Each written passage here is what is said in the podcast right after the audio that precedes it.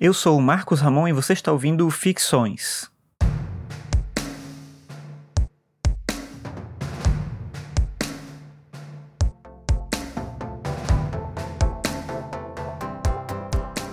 Michelangelo é um dos artistas mais importantes da história. Ele nasceu na Itália, mais especificamente em Florença, em 1475, e morreu em Roma em 1564.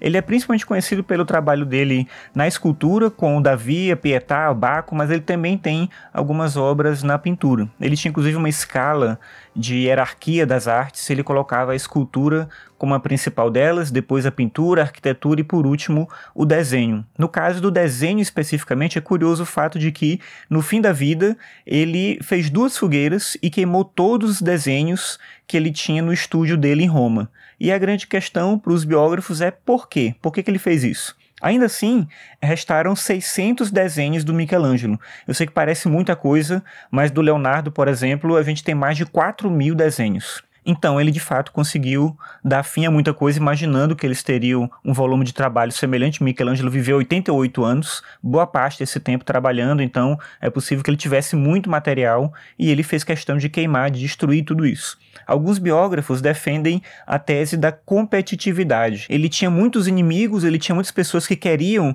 a fama e o reconhecimento que ele tinha, e ele provavelmente não queria deixar esses sketches, esses desenhos que eram os projetos que ele tinha feito, alguns que ele nunca tinha executado, para que outras pessoas pudessem pegar e usar a obra dele de alguma forma. Isso se justifica pelo fato de que muitos biógrafos têm dados, né, têm elementos nas cartas ou de cartas de pessoas que conviveram com ele, que sustentam a tese de que o Michelangelo era obcecado pela imagem dele. Ele construiu essa imagem com muito trabalho, com muito talento também, obviamente, mas ele tinha um nível quase obsessivo de cuidado com ele mesmo, com a maneira como as pessoas iam ver ele e o trabalho dele. Isso se justifica talvez numa outra teoria relacionada a essa queima dos desenhos que ele, que ele fez já no fim da vida.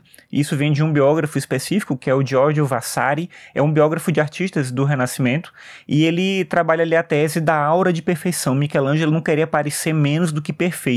E isso se justifica, por exemplo, pela Capela Sistina. Boa parte do trabalho artístico de Michelangelo foi feito em Roma, e lá ele tinha um mecenas que era o Papa Júlio II. O Júlio II tinha um apreço muito grande pela Capela Sistina, porque ela foi construída por um outro papa que foi tio dele. O nome desse papa era Sisto IV, daí Capela Sistina, construída por Sisto IV.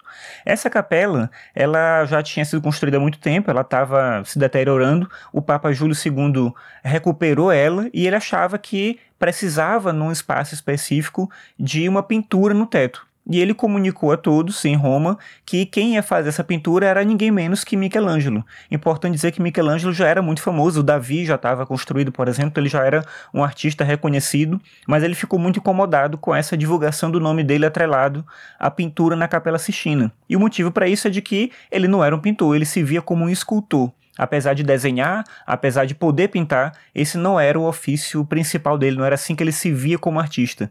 E ele não achava justo colocar ele uma incumbência desse tipo.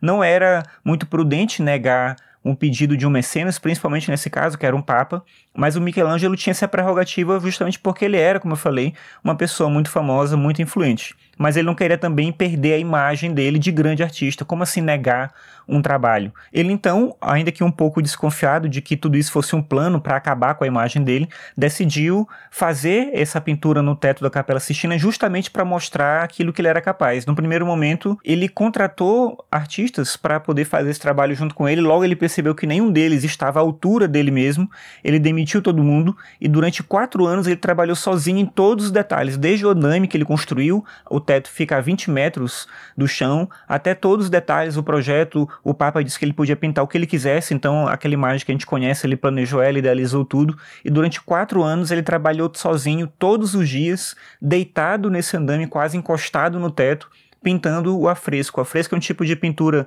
que se faz em gesso, com uma tinta aguada, e muito difícil de fazer nessa condição, porque a água e o gesso ficam caindo em cima da pessoa. E ele ficou então todo esse tempo fazendo esse trabalho, que de fato é magnífico, que, como eu falei antes, na visão do próprio Michelangelo, não podia ser menos do que perfeito, e é isso que de fato aconteceu. Essa obsessão pela imagem, essa obsessão pela perfeição, talvez tenha dado ao Michelangelo, de acordo com o Giorgio Vasari, que eu comentei antes, a vontade de queimar todos os seus desenhos, porque os desenhos são na verdade sketches, são notas, são coisas imperfeitas, projetos não realizados, e ali teria um pouco mais de humanidade nesse artista que queria ser um deus, que queria ser alguém capaz de fazer coisas que ninguém mais queria fazer. Então, permanecer com esses desenhos, deixar que esses desenhos fossem legados para a posteridade, era mostrar um lado dele, Michelangelo, que ele não queria que ninguém visse, um lado humano. Ele não era um ser humano comum, ele era e queria se mostrar como um artista diferente de todos os outros, o maior artista que já existiu.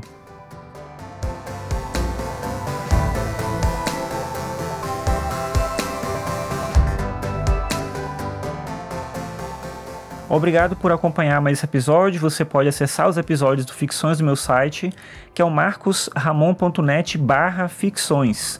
Se você gosta aqui do podcast, eu peço para você compartilhar com outras pessoas, porque assim mais gente fica sabendo da existência do Ficções. Então, é isso. Obrigado pela sua audiência e até a próxima.